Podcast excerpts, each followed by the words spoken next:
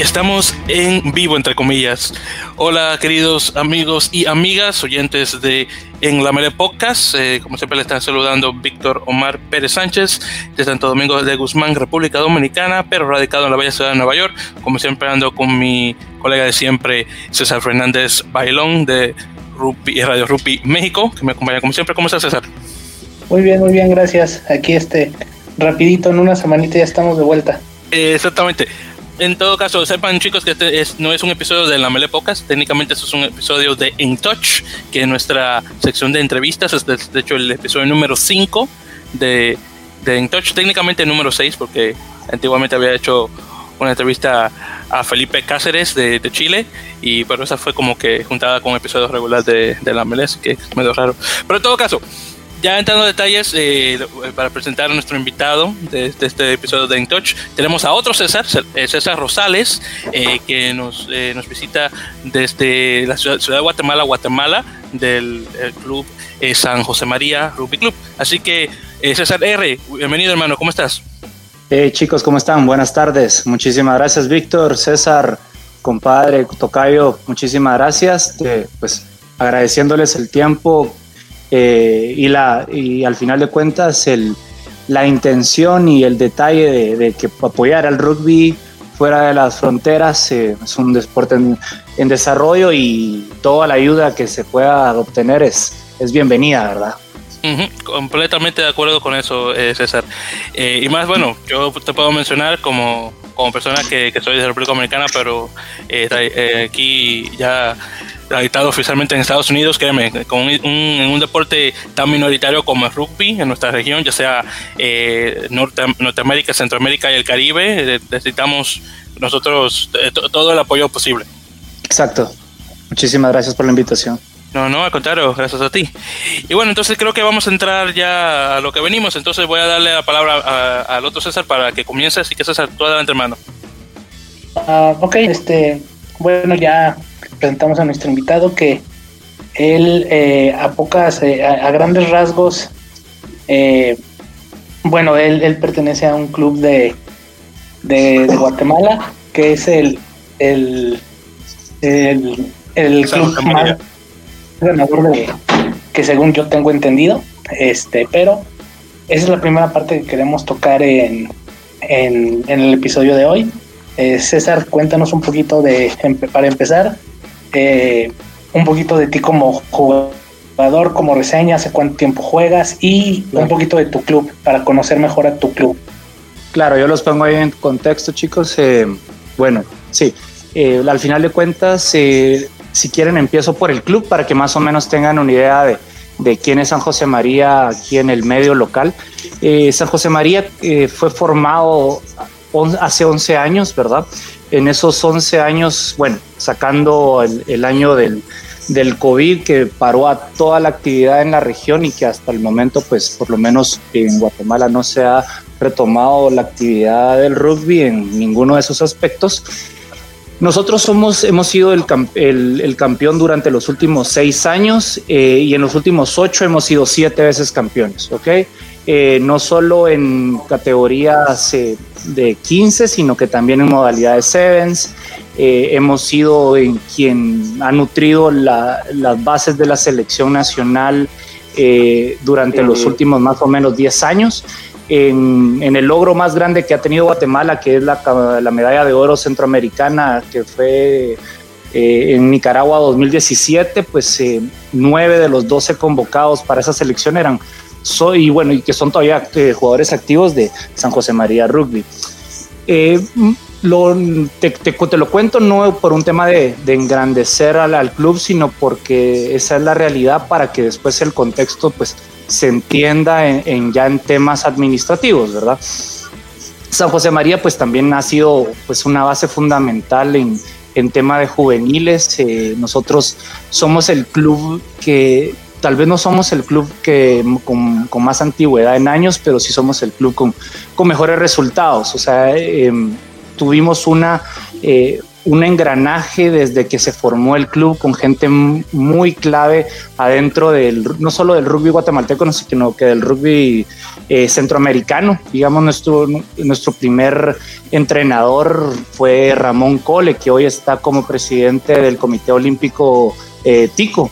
Eh, entonces, de, de, de, de San José María se han desprendido pues muchas historias de éxito en el deporte y básicamente ese es el club, es el club que pues ha nutrido en, internacionalmente, somos el único club que hemos organizado pues un torneo internacional de Sevens eh, con equipos de Centroamérica, El Salvador, Honduras, eh, Nicaragua, Costa Rica, eh, tenemos la mayor cantidad de, trofeos en los últimos años y pues somos un referente. Básicamente nosotros hemos ido a jugar al Cancún Sevens y pues nos llevamos Copa Plata hace más o menos tres años. Fue un muy buen equipo.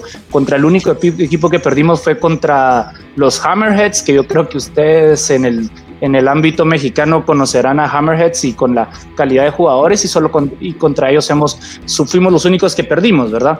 Eh, también hemos mandado a jugadores a, jugar con, con Barbarians eh, de equipos internacionales y que fue, eh, mandamos a tres jugadores, incluyéndome a mí, a jugar eh, el Cancún Sevens con un equipo de Dubai y, perdimos la, la, final contra un, un, equipo de Londres, London Lamour.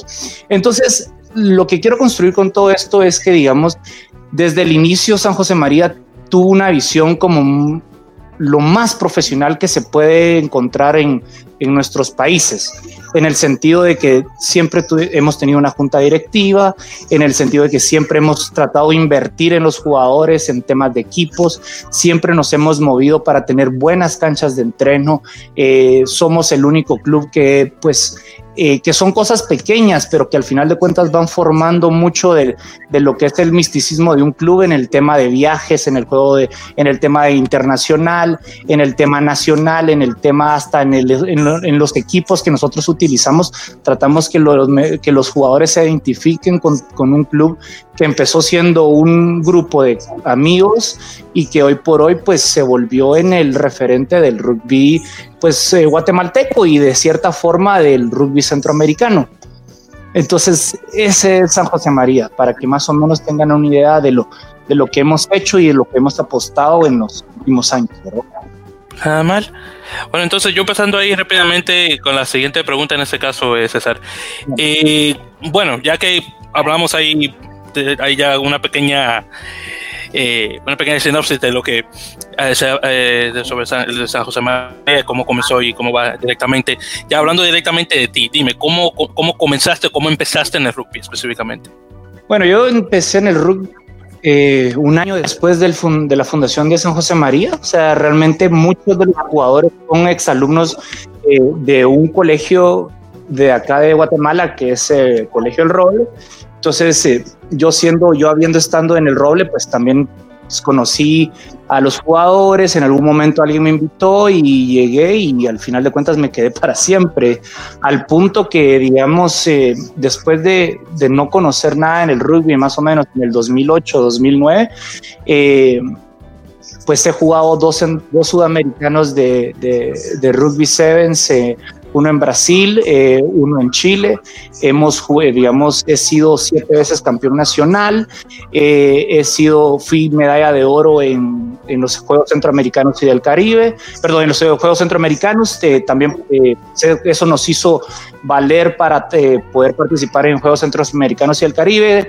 he jugado contra Serpientes un montón de veces, pues hemos ido a jugar tres o cuatro veces eh, también eh, Cancún Sevens, hemos, fuimos a ganar el Guadalajara Sevens, eh, perdón, el Jalisco, el Jalisco Sevens hace un par de años, antes de la preparación de, de los centroamericanos y del Caribe, fuimos, fuimos, nos fuimos a Jalisco y tuvimos pues un muy buena ahí actuación. hemos tenido mucho contacto con el rugby mexicano. he sido MVP dos veces en finales y pues hoy por hoy puedo decirte que me siento orgulloso de, de, lo que he logrado como jugador, porque cuando yo empecé a jugar rugby nunca pensé que eh, íbamos a poder tener un, un recorrido tan grande.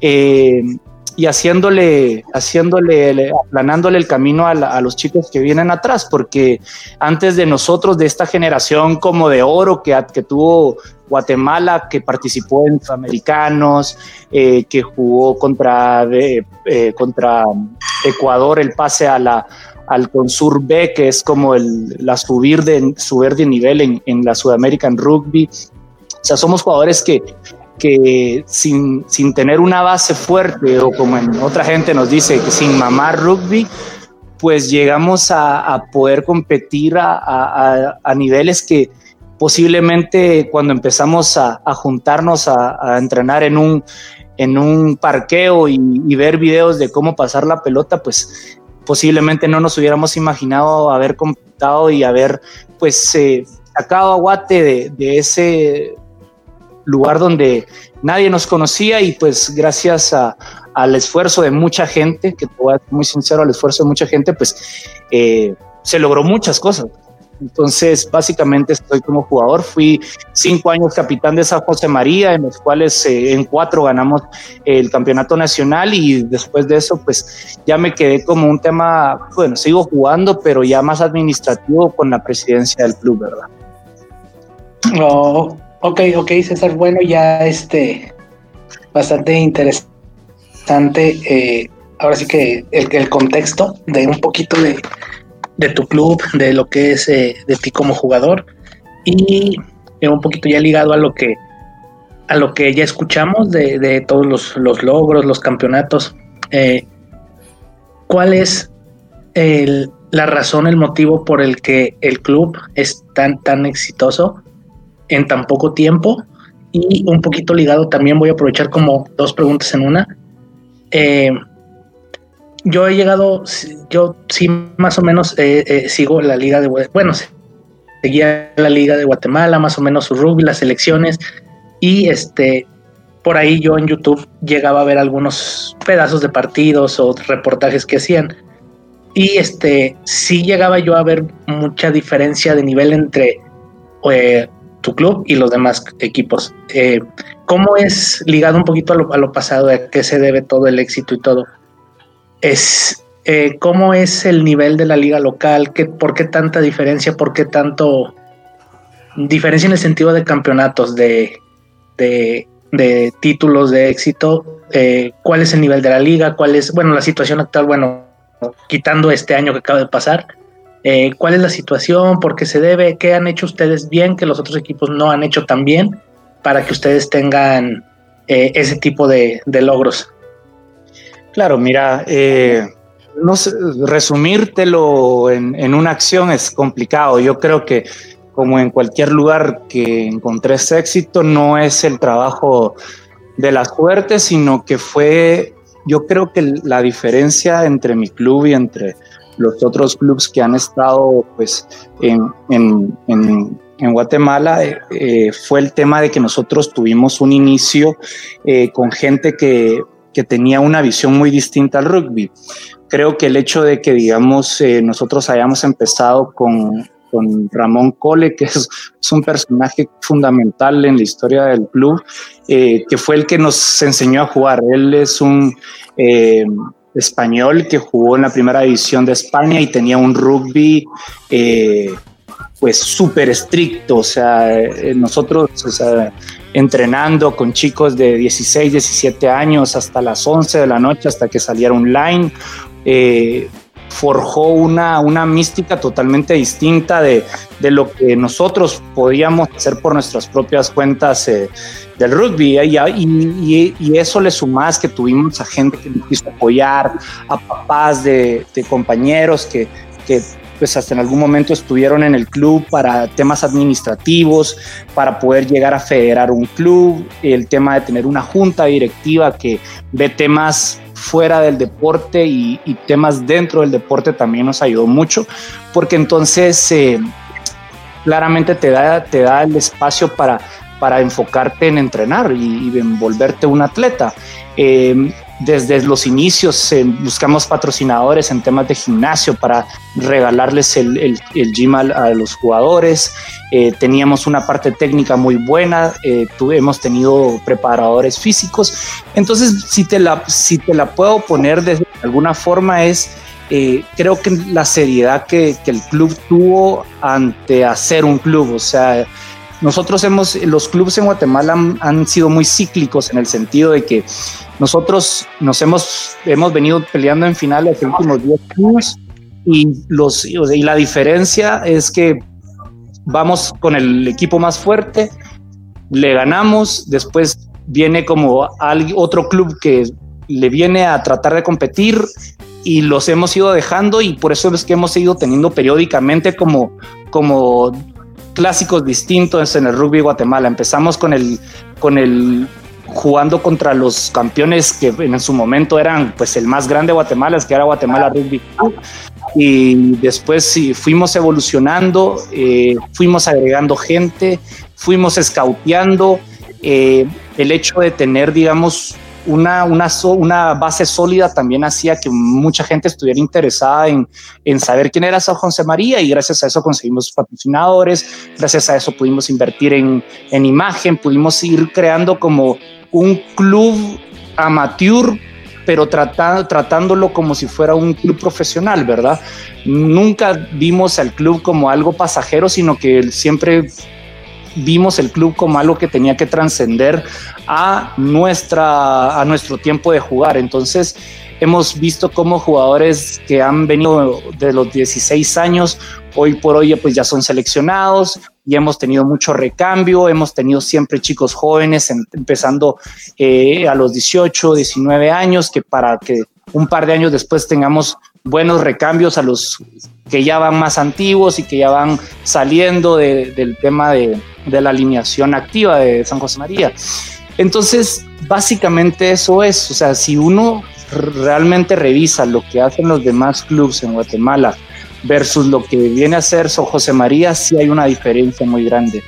Y eso es creo que la diferencia más grande que hay en Guatemala, porque ningún club se formalizó al punto de poder mantener a los jugadores jugando dura, durante cuatro, cinco, seis años. Yo ahorita tengo 10 años jugando y solo con un club he jugado. Entonces, no que vemos en los otros clubes que tenemos como llamaradas de estusa, ¿verdad? Que le decimos acá, que en el sentido de que en algún momento se junta un buen grupo, pero al, al, al tiempo van perdiendo jugadores, eh, al tiempo van bajándole a físico y eso es algo que San José María pues nunca soltó, ¿verdad? El tema físico para nosotros siempre fue fundamental y pues el que tiene mejor físico al final de cuentas gana el partido. Entonces, básicamente con eso, con eso te, con eso te resumo las diferencias que yo veo en mi aspecto en, el, en, en la liga guatemalteca, ¿verdad?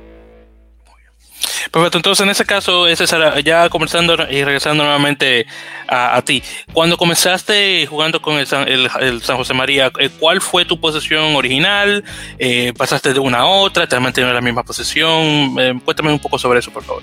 No, sí, total. O sea, yo creo que cuando llegué, eh, o sea, mi primera, pues la primera vez que me metieron a un juego de, rugby con San José María, yo entré de, de, fullback, sí, porque en ese entonces, pues tenía muchas piernas y no tenía miedo de ir para adelante, ¿verdad? Entonces, eh, pero eh, nuestro entrenador eh, vio que yo tenía un, un ahí un, un, buen tackle, creo yo, y pues dijo, no, pues te voy a hacer flanker, creo que, o sea, que nos vas a ayudar más ayudando a la defensa y atacando cuando se pueda y desde entonces me quedé, me quedé jugando de 7, ¿verdad?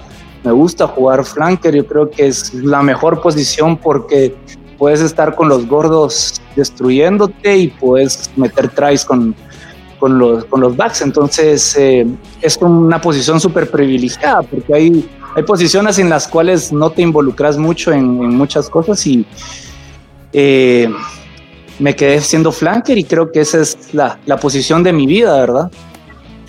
Bueno, perfecto. Entonces, en ese caso, de, de, ahora que tú mencionas eso, Álvaro, de que tienes piernas, ¿de ahí es que viene el sobrenombre de conejo? Fíjate que conejo viene de toda la vida, desde chiquito me dicen conejo. Oh, entonces, bueno, nada mal.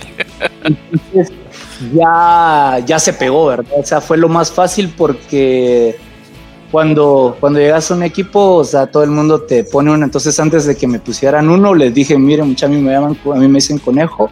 Así que siéntanse cómodos, decirme conejo, ¿verdad? Ah, bueno, pues. pero, entonces te pregunto, ¿cuál es la historia del, sobrenombre conejo? ¿Es, eh, ¿Era qué? ¿Por, ¿Porque era rápido? ¿Por los dientes? ¿Por qué?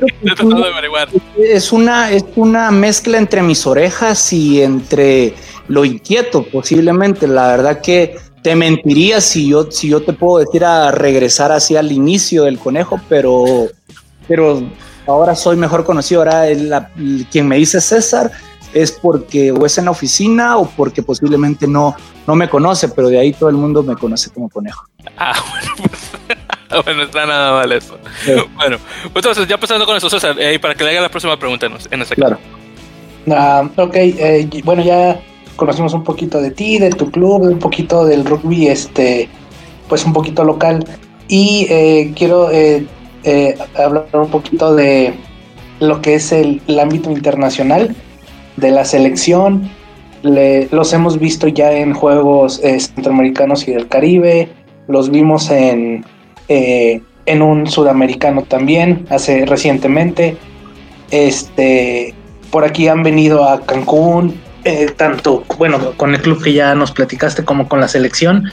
Aquí en Guadalajara los tuvimos hace dos años, donde eh, me tocó jugar contra ustedes. Ah, excelente, eh, excelente. Y bueno, este,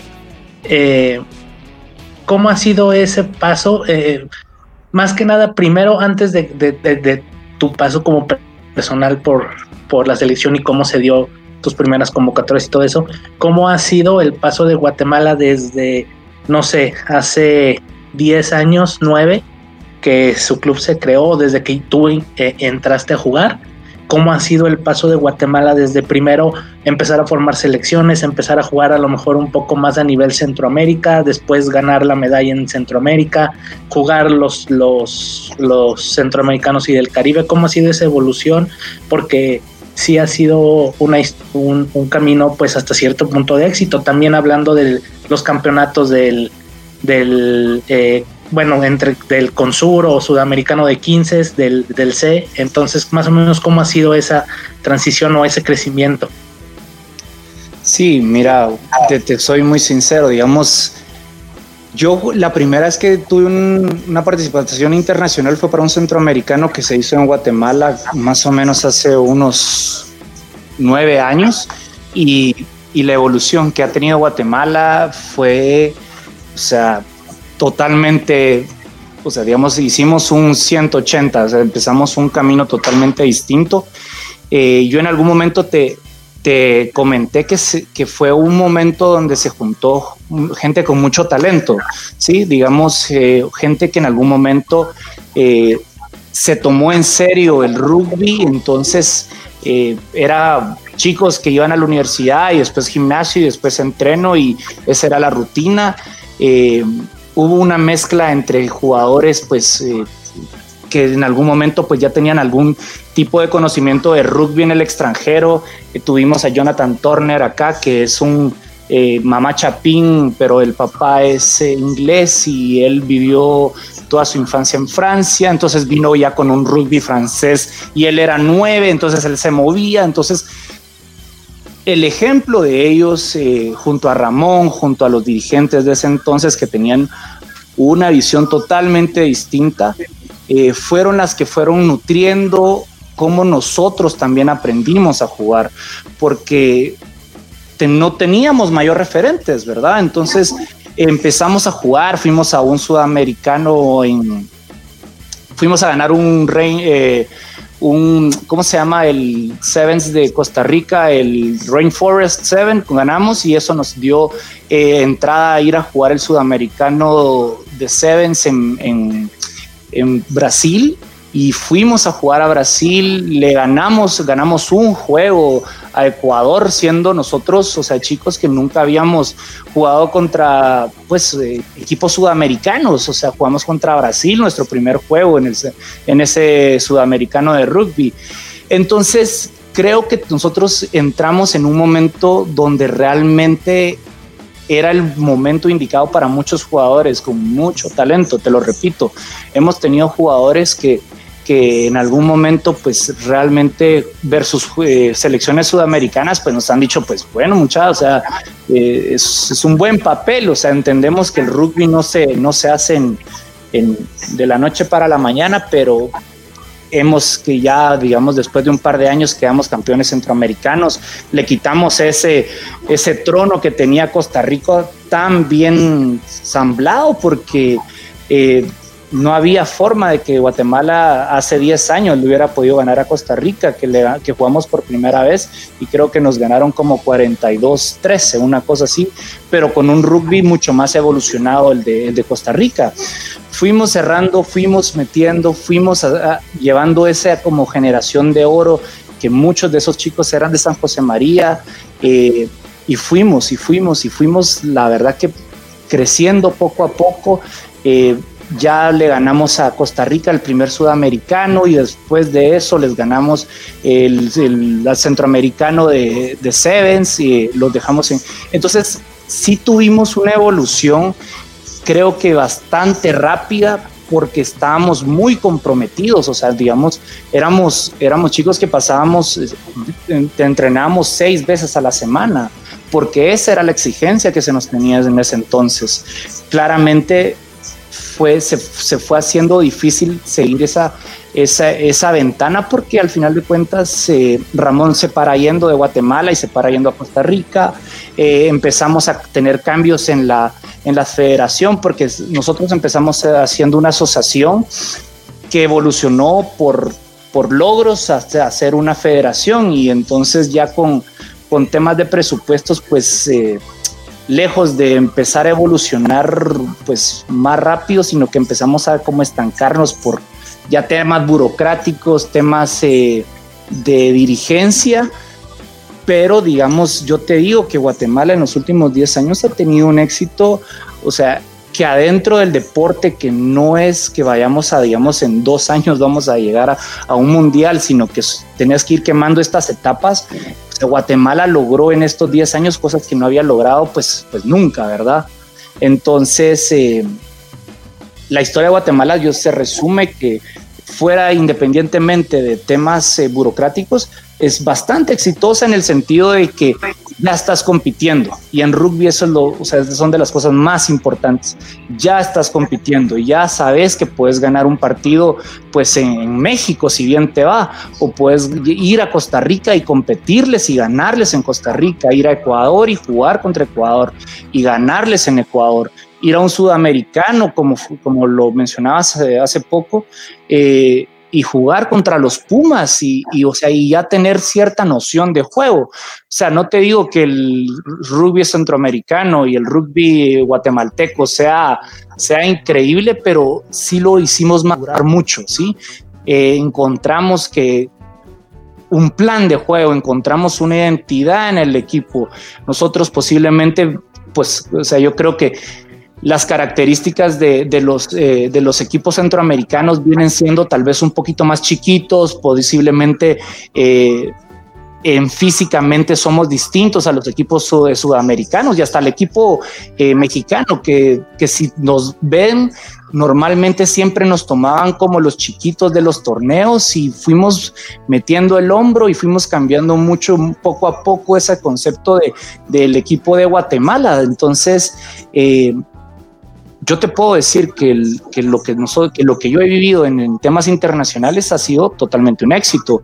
Para decirte que, digamos, eh, cuando fuimos convocados por un equipo de, de, Dubái eh, para jugar, para, hacer un refuerzo, porque les hacían eh, falta tres jugadores y, y, fui yo y otros dos jugadores a jugar al, al extranjero, eh, fuimos a jugar y pues no, no desentonamos con un equipo que estaba lleno de sudafricanos e irlandeses e ingleses. Entonces te puedo decir que no solo personal, sino que la historia de Guatemala pues ha sido bastante positiva en, los últimos años, ¿verdad? Sí, claro, el, el eh, sí, lo hemos visto eh, en de a poco en el, ahora sí que en los resultados, como de a poco, de a poco ha ido subiendo, ha sido mejor. Y, por ejemplo, nosotros aquí en México, principalmente un poquito de la vez que los tuvimos aquí hace un par de años, preparándose previo a los centroamericanos, eh, este, mm, bueno, antes de, cuando nosotros nos dijeron que iba a venir la selección de Guatemala, eh, este, bueno, empezamos a preparar el torneo ahí en este, con todo lo de, con, mi club y todo. Y eh, yo ya había, ya, bueno, yo ya tenía tiempo siguiendo a, al rugby guatemalteco. Uno, porque bueno, me gusta, me gusta el rugby en general. Y dos, porque aquí antes jugaba un compañero suyo, aquí en otro equipo, este, Alfredo. Vos sos de los Lobos entonces. No, yo soy de Rinos, pero Alfredo ah, jugaba en Lobos. claro, claro. Y, mi papá era su entrenador en la universidad, entonces este, por eso lo, lo, conozco y, y, pues por eso también en parte era que seguía un poquito yo el rugby de allá. Y, este, y fue una sorpresa muy grande para, en general, para todo el rugby de aquí del estado, porque realmente eh, pues los demás equipos, incluso mis demás compañeros, no tenían, tenían cero conocimiento de rugby en Guatemala, o sea, no tenían ni idea. Y cuando yo les dije, son buenos jugadores, juegan bien, o sea, son, o sea, no vienen nada más a pasearse, pues. Este, y después yo me acuerdo mucho y se me hace un poco eh, gracioso cuando llegaron al estadio ese día y, y, los de mi club, eh, pues los vieron, sí dijeron, ay, este, o sea, sí son buenos jugadores, físicamente están bien preparados, eh, se, se ve que vienen y se lo están tomando demasiado en serio todo el asunto de la preparación, de, lo que van a jugar. Y a final de cuentas, cuando en el torneo ya en la cancha sí se notó demasiado la seriedad y la preparación que le estaban dando a todo ese proceso y que le habían dado al proceso anterior. Si bien este, eh, al, digo, el torneo eh, lo ganaron y lo ganaron muy bien y, pues ahí fue cuando cuando nosotros nos pudimos dar cuenta de cuánta seriedad le estaban dando a todo, todo el proceso, a sus entrenamientos, a, la selección y a la competencia internacional. Toda la razón del mundo. Eh, yo creo que, y eso es lo que yo te, te comento, o sea, digamos, Guatemala después de los primeros dos, tres años de mi club, o sea, nosotros tomamos la decisión en tomarnos en serio, o sea, hasta el punto de que o sea, nosotros o sea, tuvimos una preparación como si fuéramos eh, atletas olímpicos, pero inspirada de nosotros, ¿me entiendes? O sea, no, no era un tema de que aquí había un, ya un plan de preparación al atleta de rugby, o sea, no había nada parecido, Fue, fuimos nosotros y, esta generación de chicos que yo no me canso en decírtelo porque, porque es muy cierto y no es un tema de, de, querer inflar el pecho, sino que es que eso fue lo que pasó al final de cuentas. Digamos, eh, me recuerdo el viaje a Jalisco, pues exacto, o sea, digamos, eh, ni siquiera al tercer tiempo nos dejaron ir, ¿verdad?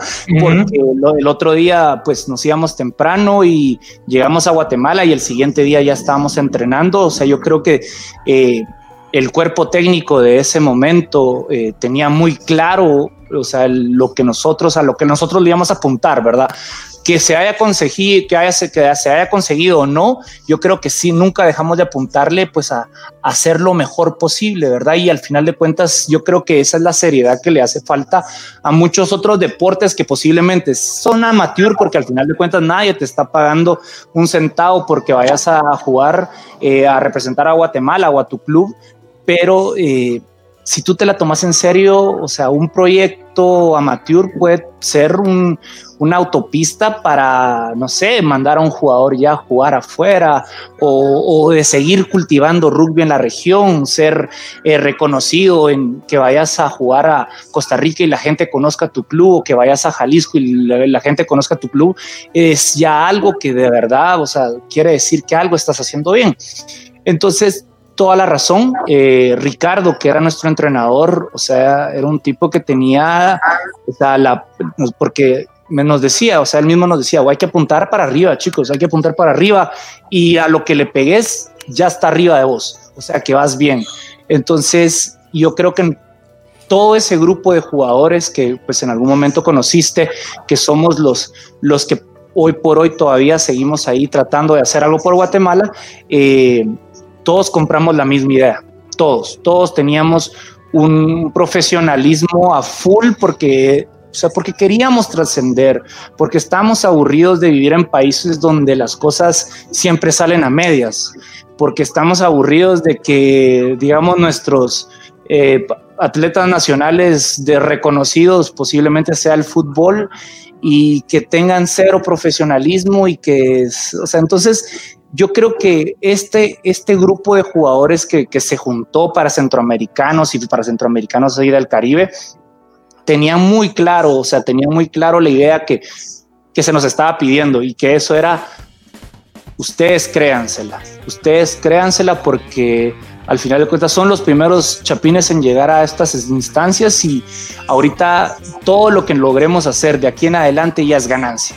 Y entonces creo que eso fue lo que realmente hizo que, que esa mentalidad cambiara todo, todo un deporte que en algún momento pues nadie apostaba nada por Guatemala, hasta en los centroamericanos pues ya ni siquiera nuestra propia federación nos había visto como posibles ganadores de la medalla de oro.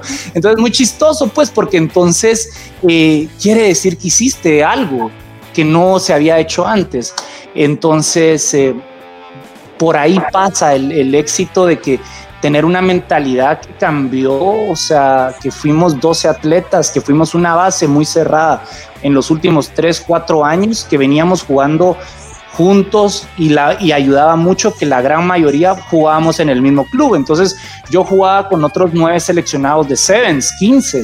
Entonces claramente nuestro entendimiento entre líneas era buenísimo. Yo tenía otros dos jugadores eh, que jugaban Sevens en la tercera, entonces teníamos una tercera que atacaba como locos porque ya veníamos jugando 3, 4 años y eso lo, lo sumábamos a 3, 4 buenos jugadores de otros clubes, incluyendo a Cabrera en, en su momento que, que, jugó con ustedes allá en Jalisco eh, hicimos, o sea, una selección súper competitiva adentro de las posibilidades de que también nosotros teníamos, ¿verdad? Porque claramente ya ir a jugar contra un eh, Chile o contra un Uruguay ya, ya va cambiando todo el panorama del rugby, pero adentro de lo que nosotros habíamos construido, eh, en el ámbito local, pues teníamos una ventaja súper marcada porque teníamos jugadores que ya teníamos 4 o 5 y hoy ya tenemos casi que 10 años jugando juntos. Entonces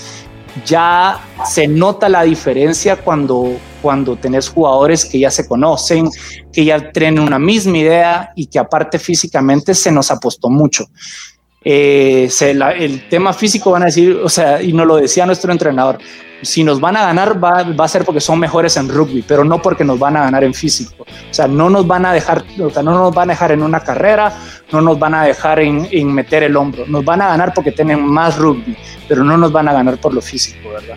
Entonces, eso, ¿verdad? Es, es, simpático todo lo que, que en algún momento, pues igual, o sea, y cuando fuimos ya a jugar eh, los centroamericanos y del Caribe, pues hicimos, o sea, un torneo, pues jugando contra selecciones que nunca habíamos jugado del Caribe, que son jugadores súper físicas. Eh, fue, fue, ha sido un, un, una carretera súper bonita la que ha tenido el, el, el, rugby de Guatemala en los últimos años, ¿verdad? Y pues eso, César, haciendo un comentario, eh, unos cuatro comentarios primero sobre lo que mencionaste sobre lo de, de deporte amateur y demás. Una cosa que, que, que escuché, no recuerdo de quién, pero, tiene, que, pero esto tiene mucho sentido. Tú puedes eh, ser un jugador de un deporte amateur, pero tu preparación no tiene que estar a ese nivel. Puede ser una preparación profesional. Que ese es el tipo de, de, de preparación que estoy escuchando que, eh, que, tus compañeros y tú tuvieron, eh, o, o, que aún tienen en, en, San José María. Claro, sí, o sea, digamos, exacto, el hecho de que, digamos, eh, estés en un deporte no considerado, pues, potencia en la región, no quiere decir que tenés que prepararte como, como que si no lo fueras. O sea, al final de cuentas, eh, yo nunca he conocido a un equipo que, que, juegue para no prepararse, ¿me entienden? O sea, aquí, o sea, el rugby o te preparas o, te lesionas, eh, que es otra cosa, pues. Eh, pero sí, o sea, fue una mentalidad, al final de cuentas puedes cambiar casi que cualquier cosa si cambias tu mente. Entonces, eh, básicamente por eso, por eso pasamos, ¿verdad? Y por cierto, eh, hay ese otro comentario que, mencionaste sobre de, deportistas nacionales. Yo te voy a decir, yo, eh, y bueno, y el otro se sabe, yo no soy muy seguidor, por ejemplo, de fútbol. El único jugador de fútbol guatemalteco que conozco, ya porque ya tiene tiempo, tuvo un tiempo jugando en Estados Unidos, Carlos Ruiz. Es el único que conozco. Y fuera de él, eh, este muchacho, eh, Kevin Cordón, que juega de badminton para Guatemala. Esos son literalmente los únicos dos deportistas guatemaltecos que conozco de memoria, ningún otro. Así que. Sí, no, y es súper comprensible. O sea, recordate que Guatemala hasta hace más o menos cuatro, hasta Londres 2010, perdón, Londres fue 2010, ¿verdad? En los Juegos Olímpicos. Ok, bueno, para hacerte, o sea, en Londres fue, fue la primera vez que Guatemala logró una medalla olímpica y fue una medalla de, de plata en marcha. Entonces, eh, eso solo, eso te habla un poco del tema de, deporte adentro de Guatemala, porque si, si somos un, un, país que, pues en la región somos el único que no hemos llegado al mundial, somos tenemos una medalla de, de adentro del medallero olímpico eso quiere decir que posiblemente el deporte en Guatemala es tan poco conocido porque nunca se le ha apostado al deporte. O sea, no puedes esperar tener un jugador, un lomo jugando eh, rugby o un Chicharito Hernández o tener un one chop si realmente nunca vas a apostarle al deporte. O sea, y Carlos Ruiz, como tú bien lo mencionas, pues sí, eso es. Básicamente, él es el referente del fútbol guatemalteco y lo seguirá haciendo por bastante tiempo porque no se nos da el fútbol, pero los recursos se, nos van mucho ahí. Que ya no es un, o sea, que ya no es, o sea, no es, no es culpa del fútbol, sino que es culpa de que no estamos, estamos dejando de hacer algo no sé qué podríamos hacer, pero yo creo que la respuesta es muy sencilla. No se le invierte al deporte fuera del deporte del fútbol. O sea, fuera de eso, tú ves a cualquier deportista guatemalteco y está siempre luchando contra la corriente para ir a eh, torneos, para patrocinios, para vivir, para intentar vivir del deporte. En Guatemala eso es inexistente. Fuera del fútbol, un deportista en Guatemala no puede vivir del deporte, entonces claramente nunca vas a tener jugadores profesionales jugando a alto nivel porque la gente en algún momento va a llegar a la encrucijada de, bueno, o trabajo para vivir o me muero del hambre haciendo mi deporte, sea cual sea. Eh, entonces, sí, es, un tema súper eh, en algún momento que sepas que los referentes que tienen la gente afuera de, Guatemala y que no creas que llega muy lejos, o sea, que alguien conocerá tal vez a un Ricardo Arjona o, a un Pescadito Ruiz, pero después de eso Guatemala eh, no te puede ofrecer mayor cosa porque nunca le hemos apostado a nada más que lo tradicional, ¿verdad? Y mira, qué bueno que mencionas a Ricardo Arjona, porque yo desde que tengo 5 o 6 años estoy escuchando a ese hombre cantar y, Señora de las Cuatro Décadas es una de mis canciones favoritas. A mí me encanta Ricardo Arjona. Es, wow, uno, uno, de mis músicos favoritos, honestamente, me encanta. Pero bueno, ya pasando de música y regresando ya a rugby nueva, nuevamente. Entonces, en este caso, César, te pregunto, eh, eh, específicamente en relación a, la, a lo que es la selección, los jaguares de, tus eh, de tus compañeros en la selección, algunos cuantos que podrías mencionar por nombre que dices, ¿sabes qué? Ese tiene buen nivel, ese yo tal vez lo veo algún día siendo el país jugando profesionalmente.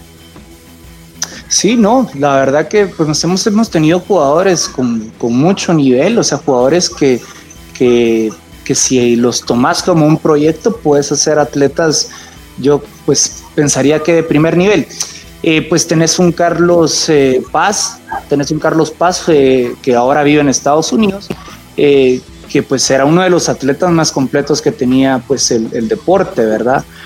tenías un Carlos Pedroso que ahora también vive en Estados Unidos. todos para era un, exactamente, todos para el norte porque al final de cuentas esto se va a resumir en qué te puede ofrecer, quién te puede ofrecer la mejor calidad de vida, ¿verdad? Pero digamos, el problema es que hemos dejado de, producir ese tipo de jugadores, porque al final de cuentas, digamos, fuiste, se, han, se ha perdido, se han ido apagando los clubs, eh, la producción de jugadores nuevos, pues afuera de San José María, pues es casi nula, ¿verdad? Digamos, lo, pasó lo que los, jugadores se te van poniendo viejos y no traes gente atrás, entonces empezás a perder ese, ese, ese que traías posiblemente. Entonces, eh, hemos, ahorita estamos enfrentando que digamos que en algún momento que regrese pues los, el rugby a Guatemala, pues, yo sí me, me, me, costaría mucho enlistarte jugadores que, que, yo te puedo poner a competir internacionalmente y que yo sé que les iría bien, porque hemos perdido mucho del momento de Guatemala. O sea, perdimos a nuestro entrenador, nos queda, digamos, todo el año, el año antepasado, pues eh, no se tuvo ninguna competencia de 15 por temas ya de presupuestos. Eh, no es que estés produciendo jugadores eh, por selección porque no hay competencia después de los centroamericanos y del Caribe, así que casi que nos quedamos ya sin nada de competencia. Eh, se jugó un centroamericano, pues bueno, se jugó el, el Sevens, pero ya 15 pues ya casi quedó en el olvido y al final de cuentas eh, necesitas seguir produciendo jugadores de 15. Eh, teníamos, eh, digamos, un Tato Pons, que también es un jugador que, pues, una promesa súper, con una habilidad nata, un tipo que era un fullback uh, hecho y derecho, pero que pues ya no se les ofrece competencia, entonces los jugadores paran pues decidiendo pues que ya el rugby ya es, no va a pasar más que de un hobby, ¿verdad? Entonces jugadores pues sí, o sea, siempre hemos tratado de mantener, pero si no se le ofrece de parte de la federación un profesionalismo al deporte y una competencia constante, pues entonces realmente a nadie ve atractivo este rugby 24/7, ¿verdad? Eso, es muy cierto. Y por cierto, eso es lo que mencionaste que ahora están viviendo en Estados Unidos. ¿Sabes si eh, todavía están en el deporte? ¿Se han salido? Sí, sí, en pues ya, digamos, uno vive en Tampa, el otro vive en, en la parte de arriba de California y sí se, se tiene cierto nivel en, y claramente pues en Estados Unidos es, un deporte sin ser muy famoso, pues mucho más evolucionado que en Latinoamérica, ¿verdad? Entonces casi en cualquier lugar y con tanto inmigrante pues siempre vas a encontrar gente que quiera jugar rugby, pero digamos eh, sí ya no es una prioridad. Entonces, y ese es el tema, si tú no vas a hacer prioridad algo en la vida, y lo vas a hacer a medias, no, no vas a poder competir, ¿verdad? Sí, entiendo. Entonces, en ese caso, eh, porque bueno, Tampa y, parte del norte de California no son lugares donde yo pienso, oh, guatemaltecos. son lugares, no. En mi mente, yo, yo escucho la palabra guatemalteco, yo lo que estoy pensando es en un lugarcito por acá, en, en Brooklyn, acá donde vivo yo. claro. Eh, para mí, esos lugares no son para mí Guatemala, al menos cuando yo pienso como persona que vive en Estados Unidos. Sí, exacto. Entonces eso, pero bueno, en todo caso, ya pasando ese tema y hablando ya sobre lo que es el rugby en general eh, en Guatemala. Entonces, eh, César, si me puedes hablar un poquito sobre ya sea la historia del deporte en el país y ya luego hacer una transición directamente al torneo nacional en el país. Sí, eh, bueno, sí, el rugby en Guatemala empezó siendo, habían dos clubes básicamente, o sea, la, gente que empezó allá por el 2006, eh, si no estoy mal, posiblemente me corregirás tal vez al momento de editarlo en tema de fechas, pero en el 2006 empezó, empecé, se hicieron dos clubes, eh, el Guatemala Rugby Club, que es GRC en sus iniciales, y Santa Rosa, y, ellos estuvieron, después eh, nació Quetzales Rugby Club, eh, después se fueron formando, digamos, ya San José María, Julio Verne, eh, y así han ido viniendo por, por años uno que otro club. Hemos tenido clubes en el interior. Eh, tuvimos uno en Los Venados de Suchi. En Reu teníamos otro equipo, que son departamentos afuera de Guatemala, porque al principio, los primeros cinco o seis años, fue concentrado todo en, en la capital, porque era realmente donde pues existían las, las mínimas condiciones para formar un club, ¿verdad? Después se fueron así se fueron abriendo, tuvimos hasta en algún momento cuatro equipos departamentales fuera de la ciudad de Guatemala.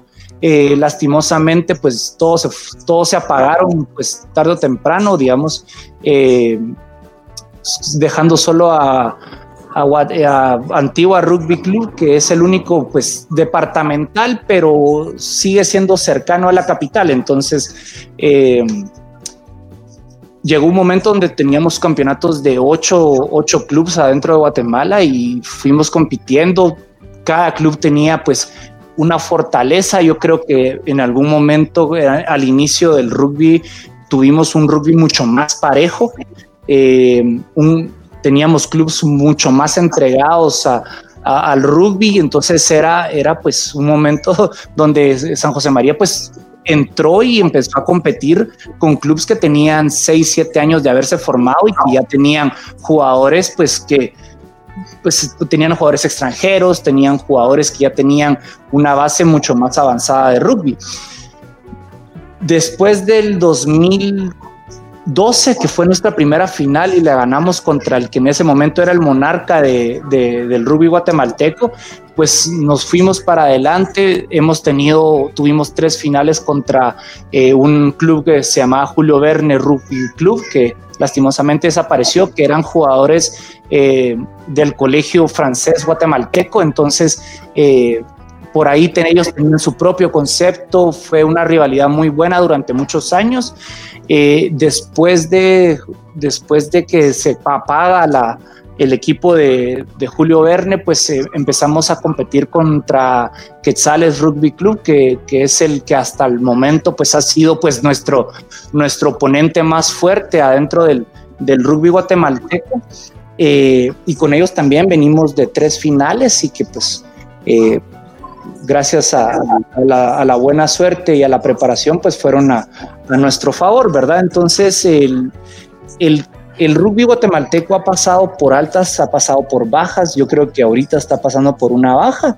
Yo creo que todo el mundo va a pasar por una baja en el sentido de que muchos jugadores posiblemente ya no regresen a jugar rugby eh, por una o por otra razón. O sea, tenemos aquí, el, aquí en Guatemala, yo el, la última vez que jugué rugby fue en febrero del 2020.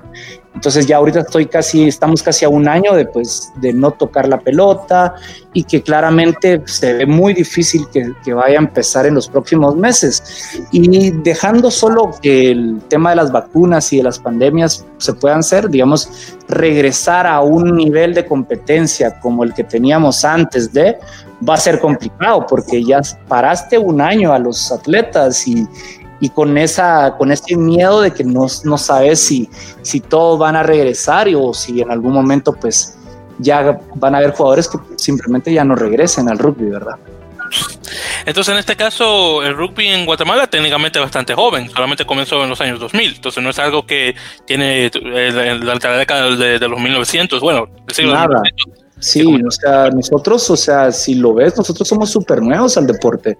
Nosotros, las, las primeros juegos en, eh, de rugby en Guatemala fueron en el 2006-2007. Entonces, si, si, si sumamos una cosa con la otra, pues sí, somos súper jóvenes. Por eso es que cuando vemos federaciones de, de, rugby como la Argentina, que está cumpliendo 110 años, entendés que las cosas no se hacen de la noche a la mañana. Pues, o sea, tenés que formar una cultura de rugby que, o sea, que de aquí tal vez en 50 años se va a disparar ya, ya que los clubes sean autosuficientes o que tengamos ya el rugby metido en colegios o por el estilo, ¿verdad? Pero mientras no, son los clubes los que estamos dándole de, comer al rugby porque somos la única forma de que se sigan haciendo jugadores, porque sin colegios o escuelas o, que, que, hagan rugby, va a ser muy difícil que vos agarres a un chico de 18, 19 años y lo convirtas en, en atleta porque le va a hacer falta este chip de rugby de, chico, ¿me entiendes? Entonces, eh, por ahí va la cosa, digamos. Eh, Guatemala ha tenido, como te decía, altas y bajas. Eh, con algún momento jugando con ocho clubes en, y ahorita que es un torneo de cuatro, ¿verdad? Entonces hemos, hemos tenido ahí un descenso casi que del 50% de los clubes. Antes teníamos grupos de cuatro, ahora tenemos tres partidos, ¿verdad? No sé qué es lo que pasa con los, países pequeños acá en América y el rugby, que todo comienza en la capital y después comienza a pasarse a la provincia, departamento, estado, lo que sea, y desafortunadamente como que afuera de la capital las cosas como que no explotan, porque en República Dominicana también tenemos ese, ese, mismo, ese mismo problema. Todo comenzó de Santo Domingo para afuera y hay unos, hay unos equipos aquí y allá en, en provincia pero desafortunadamente no se mantienen, se, se baratan, es una eh, eso que en países es muy lamentable. En países pequeños somos centralizados, entonces todo es del centro para afuera. Exacto. Entonces, sí, claramente, entre más afuera te vas, hay menos recursos, llega, hay menos posibilidades. Eh, o sea, si vos te vas a la frontera con México en, el sentido de lo más lejos que tiene Guatemala, pues ya las posibilidades de armar un equipo de rugby pues son cero. O sea, si, ni siquiera carreteras tenemos, mucho menos vamos a tener eh, canchas de, rugby, pues. Entonces, eh, sí, o sea, Guatemala realmente fue perdiendo la fortaleza del rugby en el interior porque simplemente no hay recursos. la vida es muy distinta en el interior de, Guatemala, en la Guatemala rural. Eh, los chicos no pueden tener, digamos, ese, esa, cosa de ir a entrenar en la noche rugby, porque normalmente la gran mayoría, eh, pues hasta trabaja o en algún momento eh, tienen ya cosas que hacer en la casa, o sea, no es la forma, el, el, estilo de vida de la ciudad es muy distinto en el interior. Y claramente estás, somos el número dos en América Latina en desnutrición, entonces estás peleando con que también va a ser muy difícil encontrar jugadores si tenés unos índices de desnutrición súper elevados, eh, digamos, la recreación en Guatemala se resume si la puedes pagar. Realmente, digamos, el, deporte eh, que es promovido por, por el Comité Olímpico y por la CDAG, pues no se extiende tanto, o sea, se va a extender a ciudades y a cabeceras que son, o sea, donde hay más gente concentrada, pero regreso a lo mismo si lo medís con nuestros triunfos internacionales en, el deporte general, Guatemala no tiene deporte, es muy pobre en el deporte. Entonces, que yo te vaya, que se vayan a formar jugadores en el interior de rugby es súper complicado, es hasta algún punto, o sea, es, es, es, es, hasta ilógico. Los pobres chicos ni siquiera tienen para comer, mucho menos van a tener para ir a entrenar rugby, ¿me entiendes?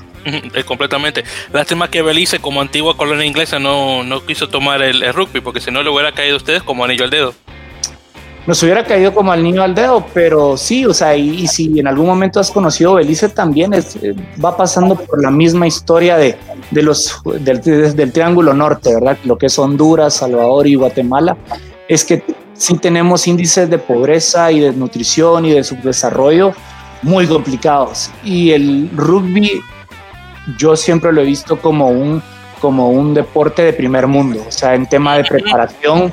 No puedes, no puedes agarrar la cultura donde los chicos eh, posiblemente comerán un pan para cenar y pedirles que vayan a rendir a, a la cancha de rugby. O sea, no, no, no es nuestra realidad. Bueno, eso tiene, eso tiene mucha razón. Si tú conoces la historia de rugby del principio a fin, sabes que se sube un deporte de, de, las altas clases en Inglaterra. Claro, la, élite es la que te juega y vos vas a la Argentina y, o sea, y ves que la gente que juega rugby es como, como la gente de clase alta. Bueno, que claramente ya ha sido mezclando mucho, pero... Sí, pero comentando si fue así, exactamente como dices. Exacto. Pero entonces ya pasando el tema, y César, el otro César, te voy a pasar la voz, hermano, para que continúes, por favor. Mm, ok, eh, bueno, ya este, después de revisar todo lo que es, pues todo lo de las elecciones, todo el ámbito internacional, eh, vamos a, hablar si les parece de la situación que se dio hace unas semanas. Eh, que bueno, Víctor y yo nos enteramos por un comunicado que salió del club de San José María, pero este, eh, para la gente que nos escucha, no sé, César, si nos puedes platicar cuál fue la situación con, con, para, para estar pues ahora sí que bien informados y no dar este noticias falsas y no no hacer suposiciones. ¿Nos puedes platicar qué fue lo que pasó, qué, cuál fue la situación y por qué, este, bueno, el, club llegó a la conclusión y al resultado que llegó todo esto que ha pasado? Sí, con mucho gusto. Bueno, te cuento. Eh, San José María también adentro de, la función que ha tenido como club federado, siempre, siempre nos hemos visto como una oposición al, tema de, de, las formas y de las políticas que se han manejado eh, adentro del rugby nacional. Sí, o sea, digamos, creo que es algo hasta sano siempre tener eh, digamos, una, una oposición adentro, digamos, de una federación porque eh, claramente hay que revisar ciertas políticas. Siempre hemos sido muy críticos en las formas que se han escogido a hacer nuestras autoridades, a quienes se han escogido, por las razones que se han escogido, la forma de trabajar de, esta, de, de estas personas. Entonces, eh, siempre hemos tenido un sentido muy crítico de la administración del deporte básicamente. Nosotros al, mismo tiempo de ser tan exigentes con nuestros atletas y nuestra preparación y todo, siempre hemos, este, siempre hemos estado como muy vigilantes de que las cosas cuando las federaciones, cuando ya reciben dinero, pues eh, hay que tratarlo de la mejor manera y nosotros siempre hemos tratado de ser quien para poder decir, bueno, o sea, tratemos, ya que hace par de años no teníamos un ingreso, ahora que tenemos un, presupuesto, pues tratémoslo de la mejor manera. Siempre hemos sido muy críticos de cómo ellos eh, pues hacen ciertas compras, eh, cómo se contratan, eh, cómo se contrata en general adentro de, de la federación. Todo es como un círculo, ¿verdad? Digamos, yo te contrato a ti, tú contratas a mi amigo, tú contratas a mi novia, tú contratas a mi pareja, tú contratas. Entonces, siempre hemos sido muy críticos con ese amiguismo que los, o sea, que en el deporte o en cualquier aspecto de la vida te va a traer subdesarrollo porque no estás escogiendo a la gente según sus capacidades, sino que estás escogiendo por amistad. Entonces, básicamente para centrarnos en este, eh, en lo que pasó en el último incidente fue que eh, la federación sacó, la asociación de rugby sacó una, una publicación eh, celebrando sus siete años, su cumpleaños, año número siete, sus siete años de existencia. Entonces, en esa publicación que fue hecha en Facebook, pues varios jugadores de San José María, pues comentaron lo que exactamente como lo que yo les he expresado ahorita inconformidades con, con la presidencia, inconformidades con los sueldos, inconformidades con cómo han manejado las políticas y comentarios de ese tipo. Sí, siempre estamos, hemos estado ahí eh, presentes. No, no sé, los mensajes no eran, no eran soeces, no, no se insultó a nadie. Básicamente lo que se, lo que se criticó fue la mala administración que eh, tiene la asociación, que ya es una asociación que ya está por su segundo periodo, entonces eh, ha tenido tiempo y ha tenido los recursos y no hemos visto que, y que lejos de, ver que haya una evolución de rugby, pues hemos venido siempre para atrás, siempre para atrás. Eh, vemos que, digamos, tenemos gente adentro de la fe de la asociación que gana darte un promedio de 2.500 dólares para que más o menos te das una idea en Guatemala. Eso es un sueldazo, ¿me entendés? Eso es bastante dinero. Y no vemos que la federación sea exactamente un lugar que sea óptimo para llegar a enriquecerte o para llegar a ser, digamos, negocio, sino que es, esa plata está para que la puedas invertir tal vez en un entrenador que venga a formar bases o que posiblemente puedes comprar equipo. Entonces, siempre hemos tenido esas ideas y eso fue lo que los jugadores pusieron, que pusieron críticas a la administración, pidiendo puertas claras, pidiendo que se abriera mucho más la comunicación. Entonces, esto causó que se hiciera una, una, que hubiera una reunión de junta directiva extraordinaria en la cual a raíz de estos eh, comentarios pues decidieron desaforar a San José María Rugby por los comentarios que se habían realizado. Entonces, eh, yo como presidente recibo una notificación como a los tres días, tres, cuatro días de, de esta publicación, dándome a conocer que se había votado unánimemente por el desaforo de San José María, cuando San José María no tuvo absolutamente nada que ver en, los, en los comentarios. Los comentarios fueron hechos por jugadores desde sus redes personales, pero San José María como club no se mencionó, no se pronunció, no se escribió nada desde ninguna red oficial de San José María.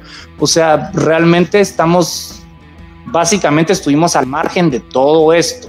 Mm, lo único que, nos, que teníamos que ver en esta ocasión era que estos jugadores eran jugadores de nuestro club, pero más que eso nosotros no tuvimos nada que ver. Entonces, bueno, o sea, la sorpresa que, nosotros paramos siendo desaforados eh, en una votación unánime, que eso también fue muy triste y eso es algo que digamos en la carta eh, que publicamos en, nuestros, en nuestras redes sociales, expresamos que fue muy triste ver que los clubs que, son, han sido nuestra competencia, que han sido compañeros nuestros en selección, con los que hemos a los que les hemos prestado cancha, a los que les hemos eh, eh, prestado jugadores para fortalecer sus líneas en algún momento. O sea, hemos tenido una relación de, de verdad de puertas abiertas con todos los clubes.